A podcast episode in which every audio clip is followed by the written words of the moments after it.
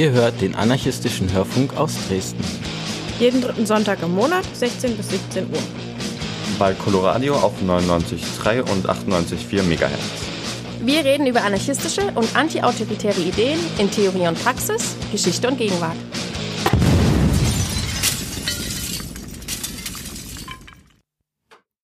Hallo und herzlich willkommen zur Juni-Ausgabe des anarchistischen Hörfunks aus Dresden.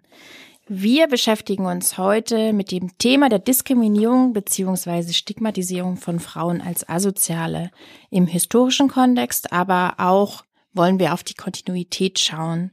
Betroffen von Kriminalisierung und Repression sind natürlich nicht nur Frauen, sondern alle Menschen, die nicht in normative Geschlechterbilder gepasst haben und passen. Hinzu kamen Aspekte wie Ethnizität, sexuelle Orientierung und soziales Milieu, die eine Kriminalisierung und Verfolgung oft noch verstärkten, da Menschen dann eben von verschiedenen Diskriminierungen betroffen waren. Beginnen wollen wir unsere kleine Reise durch die Geschichte im 17. Jahrhundert, als in Spanien erste Frauenhaftanstalten erfunden wurden und diese gesellschaftlichen Normen und Werte, die dort an Frauen formuliert wurden, finden sich dann zu Beginn des 20. Jahrhunderts in dem Begriff asozial wieder. Die Geschlechterbinarität oder diese geschlechterbinäre Welt sah heteronormative Ehekonzepte, Keuchheit, Zurückhaltung, Ordnung, vor allem aber patriarchale Unterordnung, Arbeitsamkeit für Frauen vor.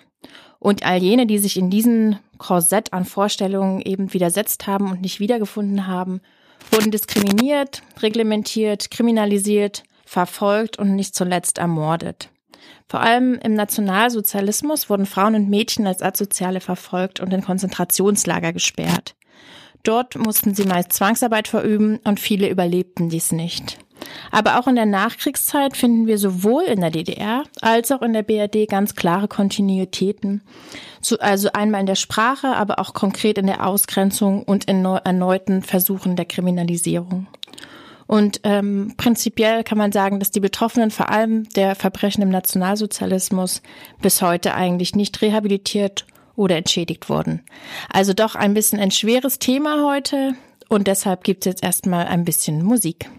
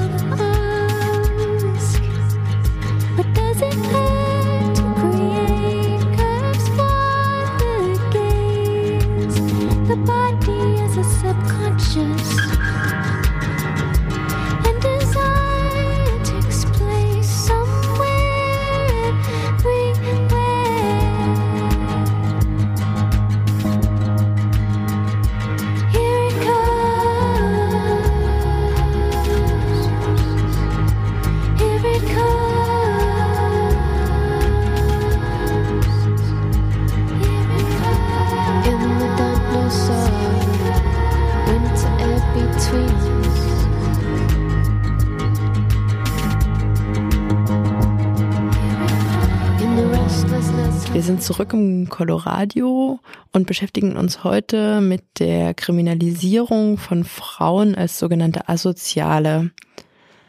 Wir wollen zuerst einen Blick in das Spanien des 17. Jahrhunderts werfen, denn die Idee der Disziplinierung und die Idee vom exemplarischen Bestrafen einiger Menschen, um den Gehorsam der anderen zu erzwingen, gibt es tatsächlich schon ziemlich lange. Und spannend daran ist, dass diese Idee schon lange vor den ersten Männerknästen eben auch schon an Frauen erprobt wurde. Historisch wurden Frauen, Obdachlose, BettlerInnen in Zwangsanstalten gesperrt und dort unterdrückt. Und das ist einfach ein Aspekt, dem selten Beachtung geschenkt wird und ähm, der in der gängigen Knastkritik, die ähm, sich eben mit den Männerknästen ähm, beschäftigt, die dann so Mitte 19., also Mitte 18. bis 19. Jahrhundert auftauchen, ähm, ja, der dort eigentlich noch nicht so richtig ähm, mit einem Platz findet. Tatsächlich gab es eine Haftanstalt für Frauen im 17. Jahrhundert in Spanien, die Frauen ähm, kriminalisierte, die als Prostituierte ähm, aufgegriffen wurden, außerdem bettelnde Frauen und auch Dienstangestellte, die ihrer Arbeit nicht nachkamen. Ähm, prinzipiell können wir also sagen, dass dort gegen Frauen, die arm waren, die von der Religion abgewandt waren, also sozusagen sündig ähm, waren oder die nicht ohne Widerstand ähm, sich ihren aristokratischen Dienstherren unterwerfen wollten, vorgegangen wurde. Die Verwaltung dieses Hauses, was Frauengaleere genannt wurde, unterlag der Leitung eines Mannes. Aber tatsächlich kam die Idee dafür von einer Ordensschwester. Die Anlage bestand aus einem Schlafsaal, einem Arbeitszimmer, einer Speisekammer, einem Geheimgefängnis, wo die als unverbesserlichen Rebellinnen ähm, bezeichneten Frauen untergebracht wurden, einer Kapelle, einem Brunnen und einem Becken zum Waschen. In der Übersetzung aus dem Spanischen haben wir außerdem herausgefunden, dass es in dieser Anstalt zur Disziplinierung der inhaftierten Frauen Ketten, Knebel, Handschellen, Fußfesseln und ein dunkles Loch gaben.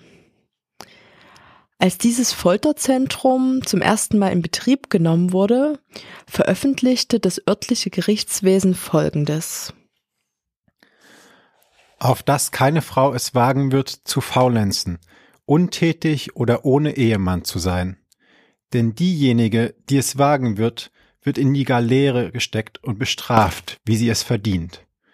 Um als abschreckendes Beispiel bestraft zu werden, damit die anderen Frauen sehen können, wie es ihnen ergehen wird, und sich somit einen Ehemann suchen, dem sie dienen können.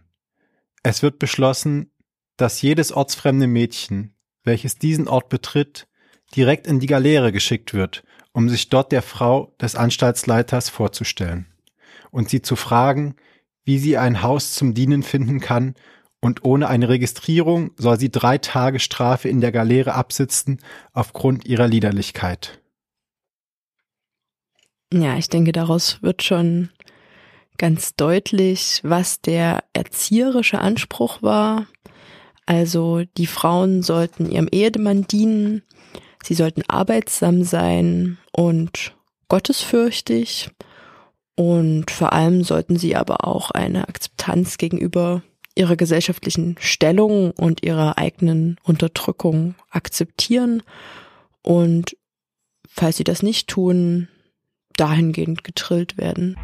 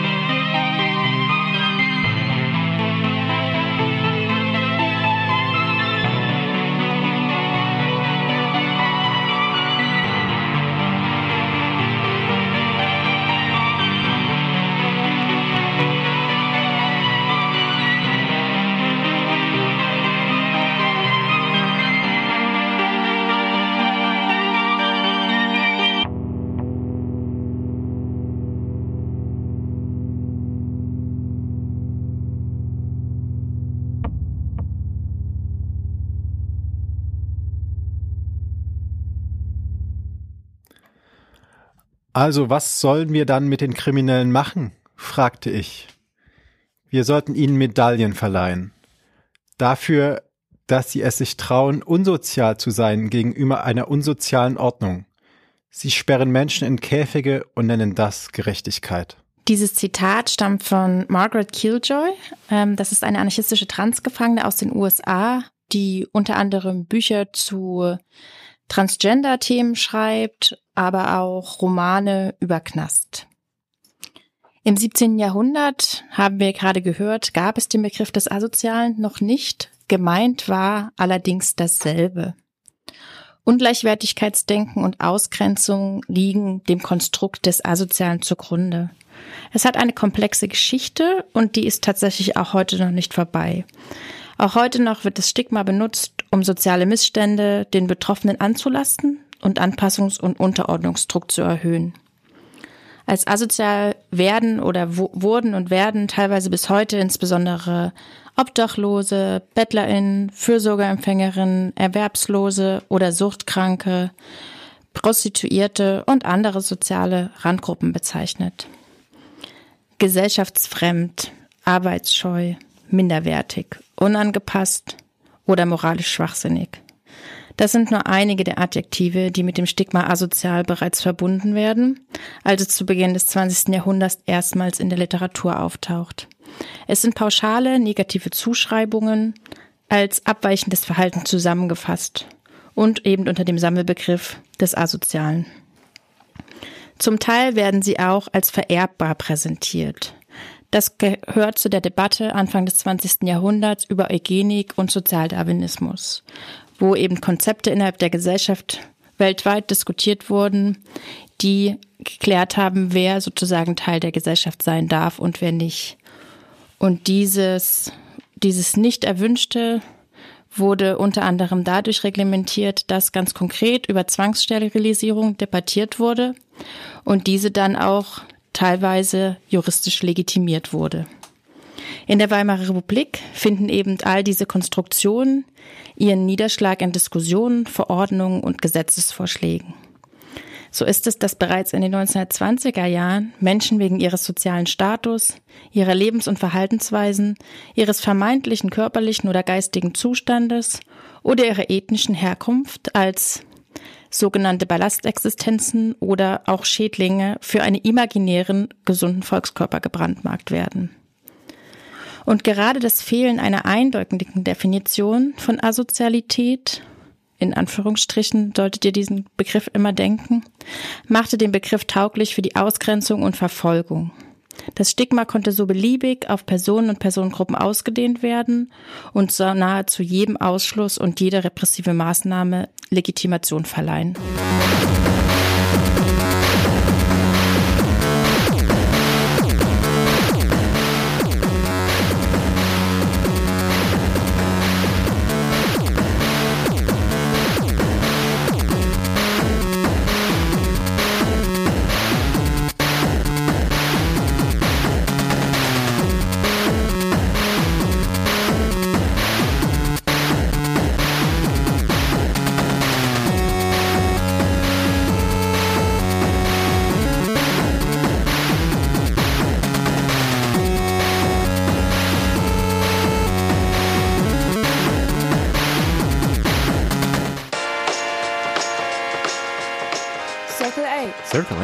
Circle A. Circle A, dein anarchistisches Magazin aus Dresden für Solidarität im Alltag. Erscheint aller drei Monate in allen alternativen Läden in der Stadt. Du willst mitmachen? Kein Problem. Hol dir das Magazin, da steht drin, wie es geht.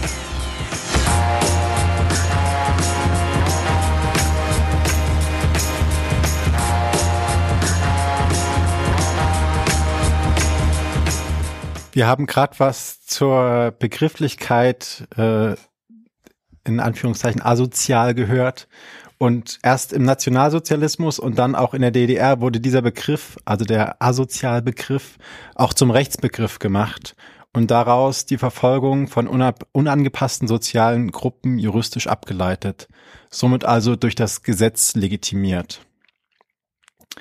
In unserem nächsten Punkt möchten wir jetzt zur Stigmatisierung, Verfolgung und Vernichtung ab 1933 im Nationalsozialismus kommen. Erst das NS-Regime konstruierte eine ziemlich beliebige Begriffsdefinition des Begriffes asozial. Demnach sollte als asozial gelten, wer durch gemeinschaftswidriges, wenn auch nicht verbrecherisches Verhalten zeigt, dass er sich nicht in die Gemeinschaft einfügen will. Dazu zählten dann Bettler, Landstreicher beziehungsweise sogenannte Zigeuner, Dirnen, Trunksüchtige und mit ansteckenden Krankheiten, insbesondere Geschlechtskrankheiten behaftete Personen, die sich den Maßnahmen der Gesundheitsbehörden entziehen. Außerdem wurden Personen als asozial definiert, die sich der Pflicht zur Arbeit entziehen und die Sorge für ihren Unterhalt der Allgemeinheit überlassen wollten, zum Beispiel arbeitsscheue Menschen, Arbeitsverweigerinnen und Trunksüchtige. Aber diese Definitionen bewahrten trotzdem keinesfalls vor Willkür. Ausreichend für Verfolgung und Vernichtung war, wenn Menschen als Fremdkörper definiert wurden. Asozial konnte demnach auch jede und jeder werden, sofern er oder sie den Behörden, den Institutionen, aber auch einzelnen Nazis, die sich in Machtpositionen befanden, im Weg war oder wenn er oder sie negativ auffiel. Mehr als 10.000 Menschen wurden im NS auf dieser Grundlage verfolgt. Sie wurden in Anstalten, Arbeitshäusern oder Konzentrationslagern deportiert und zur Zwangsarbeit genötigt, zwangssterilisiert und ermordet. Unter ihnen waren Wohnungslose, Bettlerinnen, Empfängerinnen von Sozialleistungen, Romja und Sintize, Jüdinnen und Juden, politisch Verfolgte, Schwule und Lesben, Prostituierte, Suchtkranke und auch deren Familienangehörige. Dabei arbeiteten die kommunalen und die Landesbehörden, private Wohlfahrtsverbände, Medizinerinnen und Wissenschaftlerinnen und auch die Reichsbehörden und die Polizei Hand in Hand, um eine Verfolgung und Deportation besser gewährleisten zu können. Die Verfolgung begann bereits Mitte 1933, als viele Bettelnde in einer bundesweiten Aktion inhaftiert wurden. Und während der NS-Diktatur wurden zahlreiche Menschen spätestens seit der Sonderaktion Arbeitsscheu Reich, welche 1938 stattfand, als Asoziale in Konzentrationslagern inhaftiert und zur Zwangsarbeit gezwungen.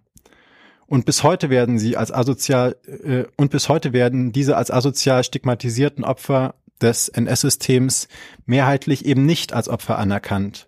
Und in der öffentlichen Erinnerung wird ihnen nur selten gedacht. Und auch bei den Entschädigungszahlungen werden sie heute immer noch nicht ausreichend berücksichtigt.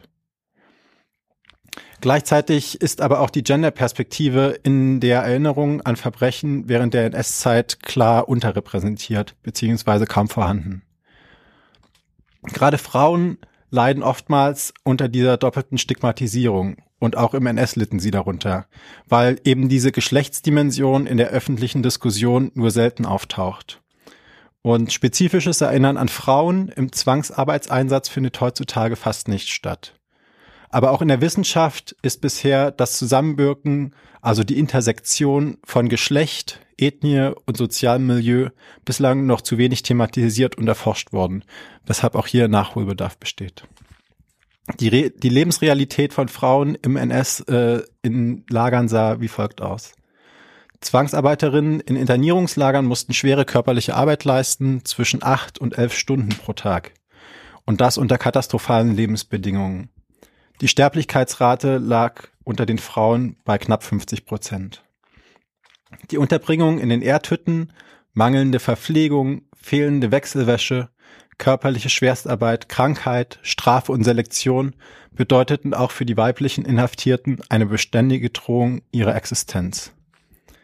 Weibliche Inhaftierte hatten darüber hinaus kaum Zugang zu höheren Funktionsposten und deshalb seltener Zugang zu Privilegien, wie beispielsweise zusätzlicher Nahrung. Das erklärt auch, warum unter den Todesopfern überdurchschnittlich mehr Frauen als Männer zu finden sind.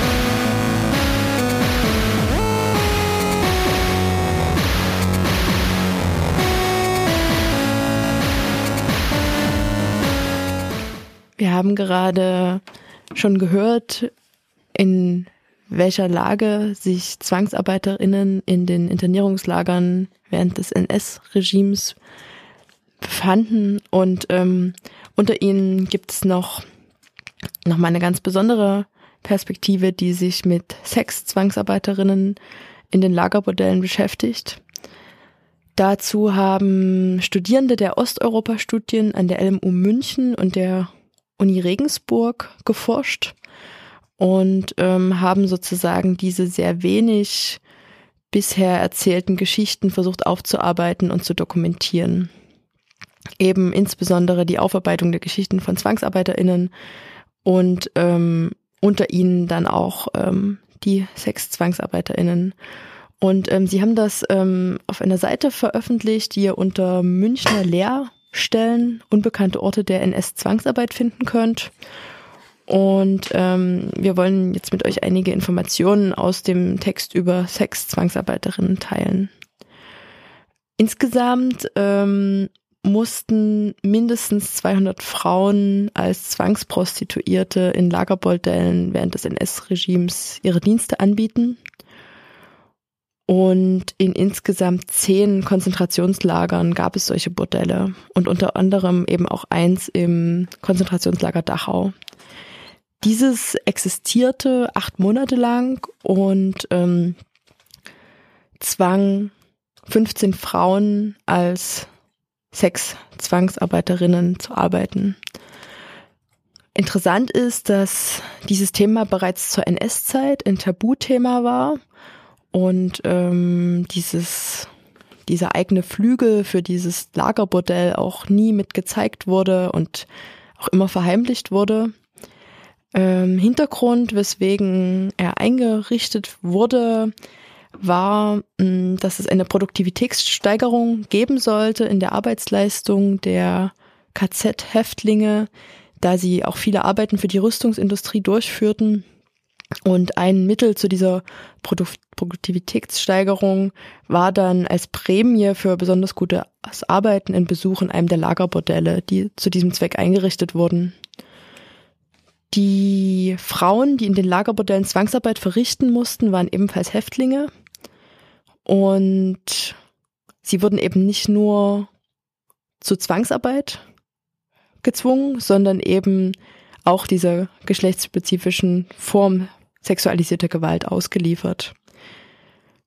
Interessanterweise waren dies auch hauptsächlich als asozial kriminalisierte Frauen aus den Lagern Ravensbrück und Auschwitz-Birkenau. Für ihre Arbeit erhielten sie eine geringfügige, geringfügige Bezahlung die aber von der SS verwahrt wurde. Die Frauen in den Lagerbordellen lebten in völliger Abschottung und Isolation und waren der absoluten Kontrolle durch die SS unterworfen. Die bestimmten über den Zeitpunkt, die Dauer und die Art des Geschlechtsverkehrs und kontrollierten auch die korrekte Ausführung ähm, durch ein Guckloch in der Wand. Die Frauen hatten also keinerlei Handlungsspielräume und mussten alle 15 Minuten einen anderen Freier bedienen. Weiterhin waren keine Verhütungsmittel vorhanden, es gab Geschlechtskrankheiten und auch Schwangerschaften, welche immense Probleme für die Frauen darstellten. An diesem Beispiel wird ganz deutlich, dass im eigentlichen Männerlager Dachau Frauen gleich doppelter Ausbeutung ausgesetzt waren. Die besonders fleißigen männlichen Häftlinge konnten sich also durch so einen Bordellbesuch eine Frau als Prämie verdienen und ähm, nahmen den Zwangscharakter dieser Handlung auch billigend in Kauf. Die Häftlingskategorie asozial, welcher die Sex-Zwangsarbeiterinnen mehrheitlich angehörten, diskriminierten die Frauen dann aber auch noch innerhalb der Lagerhierarchie. Nach der Schließung des Lagerbordells Dachau vermutlich 1944, 45 wurden die Frauen nicht verlassen, sondern wurden in andere Arbeitskommandos delegiert, um dort Zwangsarbeit zu leisten. Sieben der 15 Zwangsarbeiterinnen aus dem KZ Dachau mussten in den Aqua-Kamerawerken Zwangsarbeit leisten und ähm, wurden von dort 1945 im April befreit. Drei der Frauen wurden zurück nach Ravensbrück gebracht und zwei andere blieben im Stammlager Dachau. Der Umgang mit den Sexzwangsarbeiterinnen nach 45 äußert sich in Distanzierung und auch fortgeführte Ausgrenzung. Die Geschichte wird auch heute noch in der öffentlichen Erinnerung weitgehend ausgeklammert und die meisten betroffenen Frauen haben auch immer geschwiegen aus Angst vor Scham und Stigmatisierung. Die nach Kriegsende gegründeten Verbände von Verfolgten begannen dann auch recht schnell damit, sich von den als asozial oder BerufsverbrecherInnen inhaftierten Menschen zu distanzieren. Diese bewusste Grenzziehung zwischen vermeintlich zu Recht Inhaftierten und denen aus politisch, rassistisch oder religiösen Gründen Verfolgten setzte die Ausgrenzung dann fort.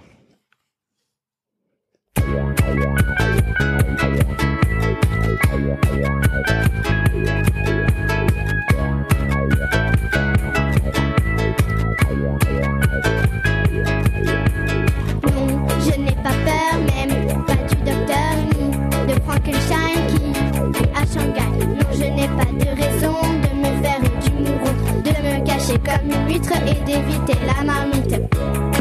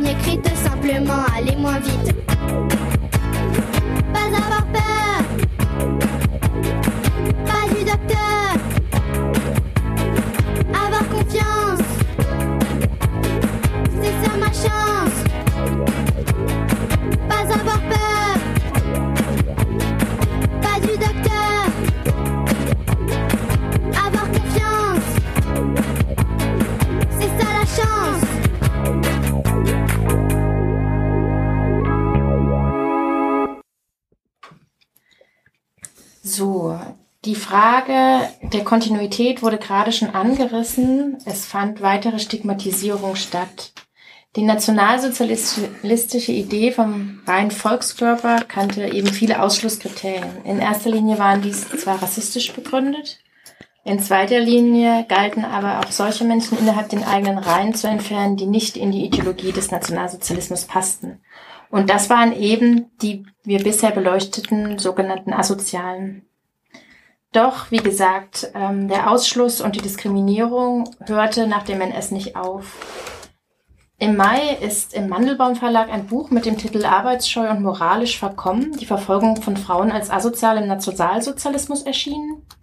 Helga Amesberger, Elke Rayal und Birgit Halbmeier vom Institut für Konfliktforschung in Wien betrachteten dabei speziell die Verfolgung von Frauen aus dem heutigen Österreich. Und Radio Korax hat mit Helga Amesberger und Elke Rayal über das Buch und ihre Forschung gesprochen. Wir hören jetzt einen Teil des Interviews, und zwar den Teil, in dem die Autorinnen über die Kontinuität des Begriffs und deren, dessen Anwendung nach 1945 sprechen. Sie schauen auch danach ähm, auch auf diese Kategorie. Ähm, Sie betrachten auch Kontinuitäten.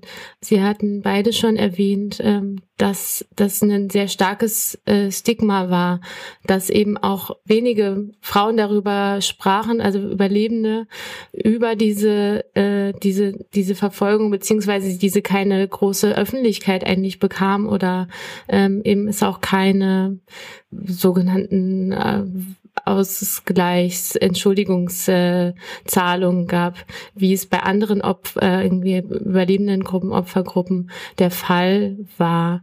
Was können Sie sonst beschreiben? Welche Kontinuitäten gab es nach 45 in der Stigmatisierung und Ausgrenzung, auch unter diesem Aspekt der, der äh, Kategorie ähm, asozial? Ja, im, im Buch haben wir, äh, sind wir dem Thema ja auch nachgegangen. Also, und wir haben im Buch äh, die fortgesetzte Stigmatisierung an zwei Bereichen festgemacht. Also zum einen haben wir uns angeschaut, wie ist der, wie ist Österreich als Staat, also mit den äh, Überlebenden umgegangen. Das heißt, welche Entschädigungsleistungen haben sie bekommen oder haben sie überhaupt welche bekommen? Wie hat ähm, Österreich als Nachfolgestaat diese Verfolgungsgruppe insgesamt behandelt. Der zweite Strang war, dass wir geschaut haben, dass wir konkret zwei Gerichtsverfahren analysiert haben, die gegen das Personal der Arbeitsanstalt am Steinhof geführt wurden und gegen das äh, Personal der äh, Gau Jugenderziehungsanstalt Kleink. Und anhand dieser Gerichtsverfahren konnten wir feststellen, dass es bereits 1948 wieder einen starken Wandel dahingehend gegeben hat, also einen Wandel in der Sicht auf die Kategorie Asozialität dahingehend, dass im ersten Verfahren aus dem aus 1946, also den Opfern noch äh, von Gerichtsseite, Staatsanwaltschaft, Richterschaft äh, sehr wohlwollend und empathisch äh, gegenüber, also man gegenüber diesen aufgetreten ist. Äh, Im 1948er Verfahren hingegen hat sich der Diskurs schon vollkommen gewandelt. Hier ist von nicht glaubwürdigen Prostituierten, neurotischen Lügnerinnen, äh, faulen Menschen und so weiter. Also die Rede. 1948 holt man in den Gerichtsverfahren dann auch schon wieder Verwaltungsbeamte als glaubwürdige Zeugen in äh, in den Verhandlungssaal und hört sie eben als Zeuginnen, ohne dass man ihre Rolle als Verwaltungsbeamte in einem NS-Staat äh, auch nur mit einer Frage also hinterfragt hätte. Also hier werden also 1948 werden also die die Opfer bereits diskreditiert, während die Täter, die potenziellen Täter als deutlich glaubwürdiger eingestuft wurden. Also jetzt auf einer allgemeinen Ebene mal äh, beginnend hat sich ja nicht komplett etwas daran geändert, dass äh, das Verhältnis eines Individuums zur Arbeit ähm, als auch äh, die Sexualität ähm, auch in unserer Gesellschaft heute unter sehr genauer Beobachtung stehen, verbunden mit Sanktionen oder Sanktionswünschen, Disziplinierungswünschen von Menschen, die nicht äh, einer bestimmten Norm entsprechen. Ja. Ähm, wir haben vorher schon ausgeführt, äh, dass das äh, Kontinuitäten auch nach hinten hat, also beginnend dem 18. Jahrhundert äh, zum Beispiel, wo schon erste Arbeitshäuser äh, entstanden und auch ähm, dieser genaue Blick ähm, auf den Körper von Frauen, auf das Sexualverhalten von Frauen in einem naturwissenschaftlichen Diskurs äh, ganz stark ähm, in den Fokus geraten ist. Also die Kontinuitäten reichen nach hinten, aber sie reichen auch bis nach ähm, heute. Ich könnte noch ein paar äh, Kontinuitäten oder Traditionslinien jetzt in die Gegenwart hinein nennen. Sehr gerne. Wo man äh, ja trotzdem noch sieht, wie aktuell das Thema noch ist. Ja. Ähm, betreffend erinnert an den Umgang auch äh, im Nationalsozialismus mit gesellschaftlichen Randgruppen wird man heute äh, beispielsweise, wenn es um ähm, die staatliche Kontrolle äh, der Sexarbeit geht, Verbote von Bettelei, Verdrängung von Bettlern und Bettlerinnen oder teilweise auch einen äh, gewaltvollen Umgang staatlicher Instanzen mit äh, Bettlern und Bettlerinnen auch die Verdrängung von äh, Obdachlosen aus dem Stadtbild, vor allem aus den äh, Stadtzentren, äh, könnte man hier nennen. Ja, was die Arbeitsämter oder die Arbeitspolitik anbelangt, äh, so sind uns ja auch heute, begegnen uns ja auch heute noch Sanktionen von Menschen, denen Arbeitsverweigerung unterstellt wird.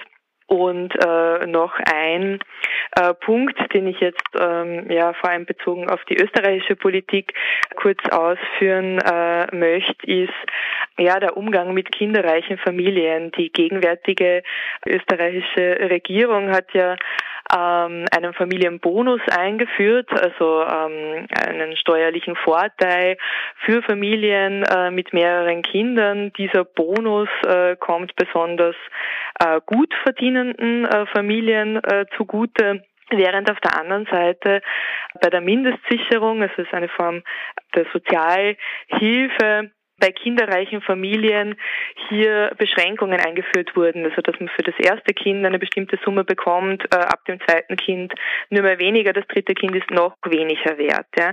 Also auch hier sieht man sehr stark, ähm, ja, wessen Kinderreichtum erwünscht wird, äh, wer als wertvolle Mitglieder äh, einer Gesellschaft betrachtet werden und wer sanktioniert, wer kontrolliert und wer verdrängt werden soll.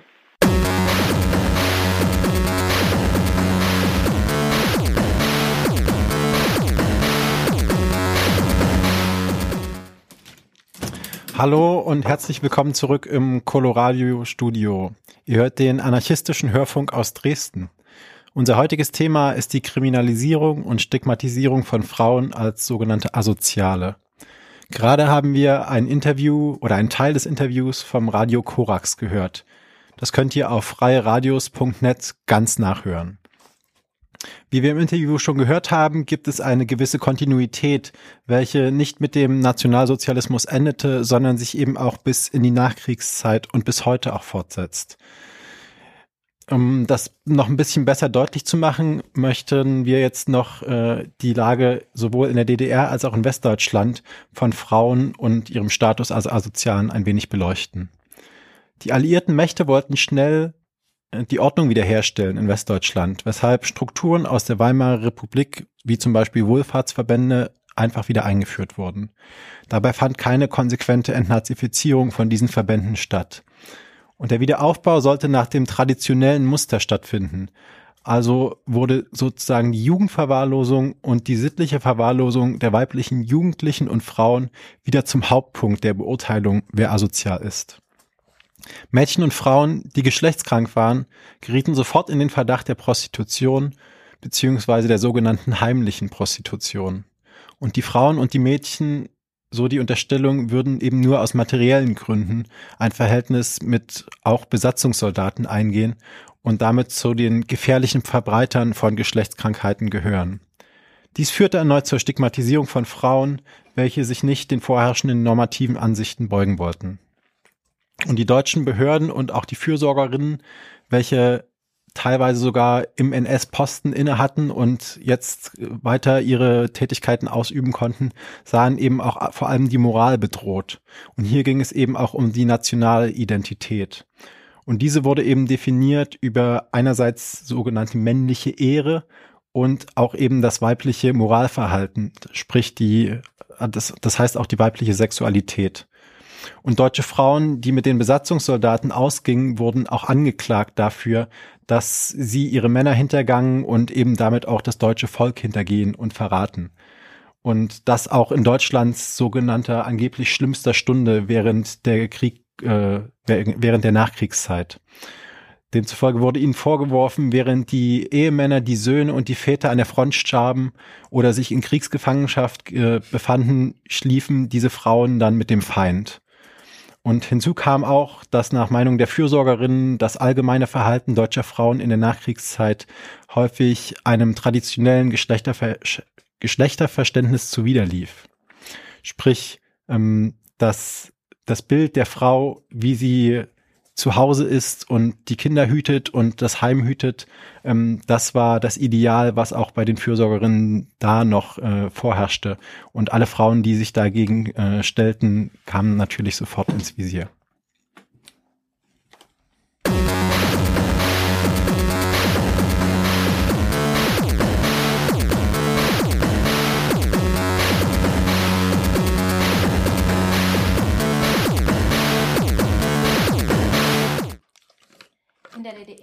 Konnte die fortbestehende Asozialität unter den Bedingungen des Sozialismus nur systemäußerlich erklärt werden.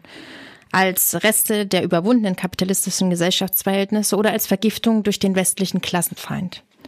Aber auch hier wurde die Asozialität als persönliches Verschulden der oder des Einzelnen definiert.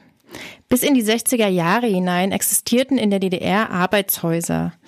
1958 bestanden noch 31 dieser Arbeitshäuser mit über 2000 Plätze, die allerdings vornehmlich für strafrechtlich eingewiesene, sexuell gefährdete Frauen genutzt wurden. Die Angeklagte gefährdete durch ihr leichtfertiges Verhalten ihre eigene Gesundheit und die Gesundheit anderer. In einem solchen Verhalten liegt eine Missachtung der sittlichen und moralischen Anschauung unserer Werktätigen. Das war ein Zitat. Das verdeutlicht, dass die Verfolgung sogenannter sittlicher Gefährdeter verlief eben auf der einen Seite nach dem gleichen Schema wie zuvor, nur dann im sozialistischen Kontext wurde eben die Begründung verändert und es ging eben um den Schutz der Werktätigen. Genau. Geschlechtskrankheiten wurden in der sowjetischen Besatzungszone und auch in der späteren DDR von 1945 besonders streng verfolgt und geahndet. Wurde eine Geschlechtskrankheit festgestellt, so musste die Betroffene mit Freiheitsstrafe und anschließender Unterbringung im Arbeitshaus rechnen. Diese Arbeitshäuser hießen offiziell Heime für soziale Betreuung, die angeblich mit den frühen Arbe früheren Arbeitshäusern überhaupt nicht zu vergleichen seien.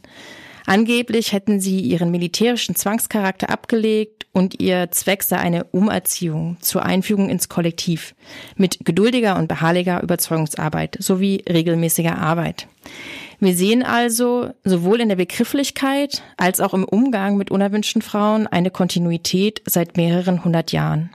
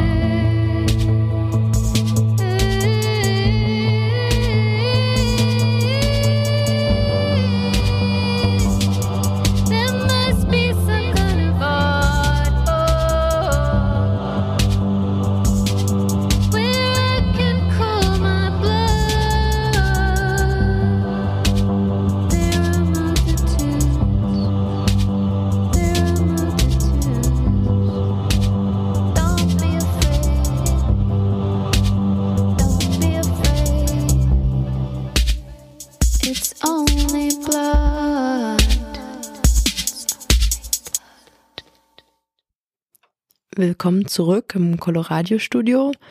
Wir haben in der letzten Stunde viel zu der Kriminalisierung von Frauen als sogenannte Asoziale gehört und durch all diese Geschichten zieht sich immer wieder der Grundtenor, dass eigentlich bis heute kaum eine kritische Reflexion dieses Begriffes oder eine wirkliche Anerkennung der, der Gewalt, die diesen Frauen unter diesem Begriff zugeführt wurde, vorgenommen wurde. Und das bedeutet natürlich auch, dass diese Frauen auch einfach niemals eine Entschädigung dafür bekommen haben.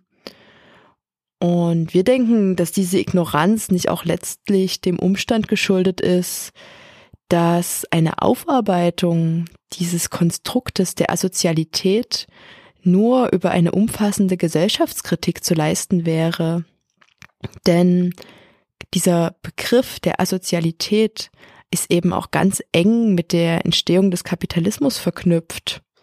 Erst so ein bestimmtes Arbeitsethos, was es in den bäuerlichen oder handwerklichen Strukturen vorher noch gar nicht gab, ermöglichte es die gesamte Bevölkerung und ihre Lebensweise und ihren Arbeitsrhythmus an die Anforderungen der kapitalistischen Produktion zu gewöhnen und letztendlich zu unterwerfen.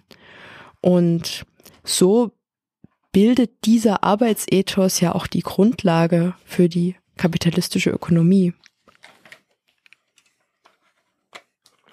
Ja, ähm, auch heute leben wir natürlich immer noch in einer patriarchal geprägten Gesellschaft. Und auch wenn wir hier in Europa zum Beispiel über viele Jahrhunderte lang oder Jahrzehnte lang viele Rechte erkämpft haben, vor allem eben ja viele Feministinnen, ist dieser Normierungs- und Anpassungszwang an binäre Geschlechterrollen und heterosexuelle Kleinfamilienkonzepte nach wie vor enorm. Und Frauen, Lesben, Transgender, Inter und Queers sind auch heute weltweit von Diskriminierung und Kriminalisierung ausgesetzt. Geschlechterspezifische Gründe spielen dabei eine ganz wichtige Rolle. Soziales Milieu und Rassismus verstärken so eine Unterdrückung und Ausbeutung immens. Und vor allem momentan im allgemeinen Rechtsruck, wo antifeministische Stimmen immer lauter werden und Emanzipation, Vielfalt oder selbstbestimmte Lebensweisen ganz explizit abgelehnt werden, ist es umso wichtiger, sich feministisch zu organisieren und zu engagieren. Denn es ist an uns, für unsere Freiheit und unsere Selbstbestimmtheit zu kämpfen. Dazu haben wir noch ein Zitat aus der feministisch-anarchistischen Zeitung Die Lehrer aus Chile für euch rausgesucht. Das Private ist politisch. Und dies impliziert, dass wir verstehen, dass unsere Körper, unsere Beziehungen, unsere Zuneigung, unsere Art und Weise Sex zu haben, unsere Konstruktion von Geschlecht, unsere Sprache durchdrängt sind von Macht und Unterdrückung. Deswegen ist es wichtig, dies zu hinterfragen und zu zerstören. Als Abschluss möchten wir euch jetzt noch einen Terminempfehlung geben, und zwar die halt ganz unglaublich super zu unserem heutigen Thema passt. Und zwar Ende Juni am 28.06. Das ist ein Freitag, da findet das Solidarity statt. Das findet jeden letzten Freitag im Monat im Malubeo auf der Kamenzer Straße statt. Und dort wird das heutige Thema auch Thema sein. Das Jugendkonzentrationslager für Mädchen und junge Frauen in der Uckermark wurde im Frühjahr 1942 von Häftlingen des Frauenkonzentrationslagers Ravensbrück errichtet. 1945 zählte das Lager ca. 1000 Mädchen und junge Frauen. Ein Erlass von 1937 über die vorbeugende Verbrechungsbekämpfung hatte die Inhaftierung von sogenannten asozial kriminalisierten Mädchen möglich gemacht. Der Dokumentarfilm, dass das heute noch immer so ist, Kontinuitäten der Ausgrenzung, schildert exemplarisch die Geschichte von Verfolgung und Stigmatisierung sogenannter Asozialer im Nationalsozialismus. Maria Protzeba wurde vorgeworfen, eine sexuelle Beziehung zu einem polnischen Zwangsarbeiter Florian Spionska zu haben. Sie war zu diesem Zeitpunkt 14 Jahre alt. Nach einem Verhör durch die Gestapo wurde sie in das Jugendkonzentrationslager Uckermark eingeliefert. Florian Spionska wurde öffentlich gehängt. Maria leidet bis heute unter der Verfolgung.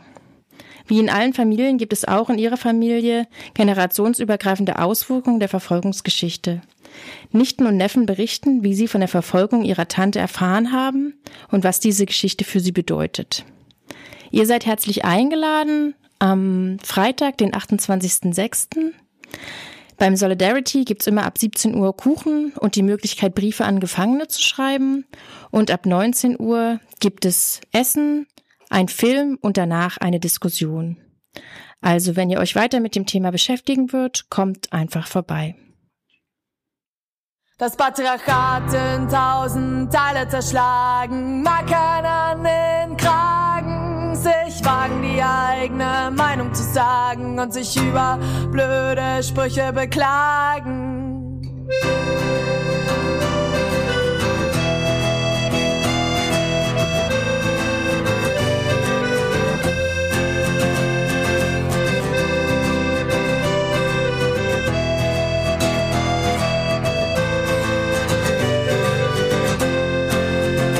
Mensch, ich hab die Schnauze schon so voll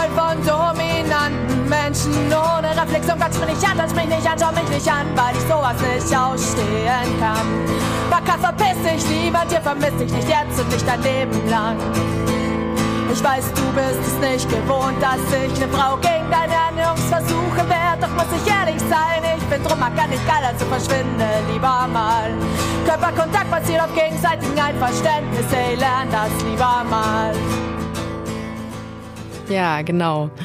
Das war unsere Sendung des anarchistischen Hörfunks aus Dresden zum Thema Kriminalisierung von Frauen als sogenannte Asoziale. Die Musik, die wir verwendet haben, ist unter dem Creative Commons Label und kann sozusagen frei verwendet werden und weiterverwendet werden. Ihr könnt unsere Sendung auf and.notraces.net runterladen, nachhören, weiter verbauen und verwenden und außerdem auch auf freie-radios.net. Wir wünschen euch alle eine schöne Woche, bleibt widerständig und viel Erfolg in euren alltäglichen Kämpfen. Ich werde zwar von den meisten als Frau assoziiert und so bin ich vielleicht weiblich, vielleicht aber auch männlich oder irgendwas zwischendrin oder alles oder gar nichts.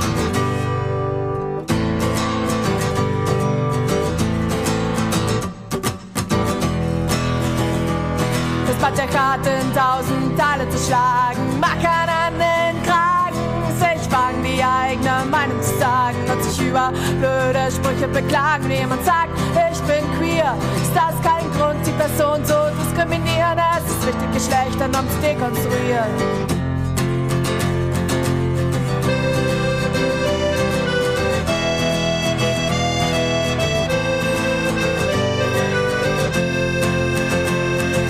Patriarchat in tausend Teile zerschlagen, mag keiner an den Kragen, sich wagen, die eigene Meinung zu sagen und sich über blöde Sprüche beklagen. Und ich will mich auch mal ausspannen können und ich will nicht immer nur hart sein müssen. Ich will weinen und schreien, laut lachen und mich freuen und einfach nur verrückt sein. Und ganz allgemein, nein heißt nein.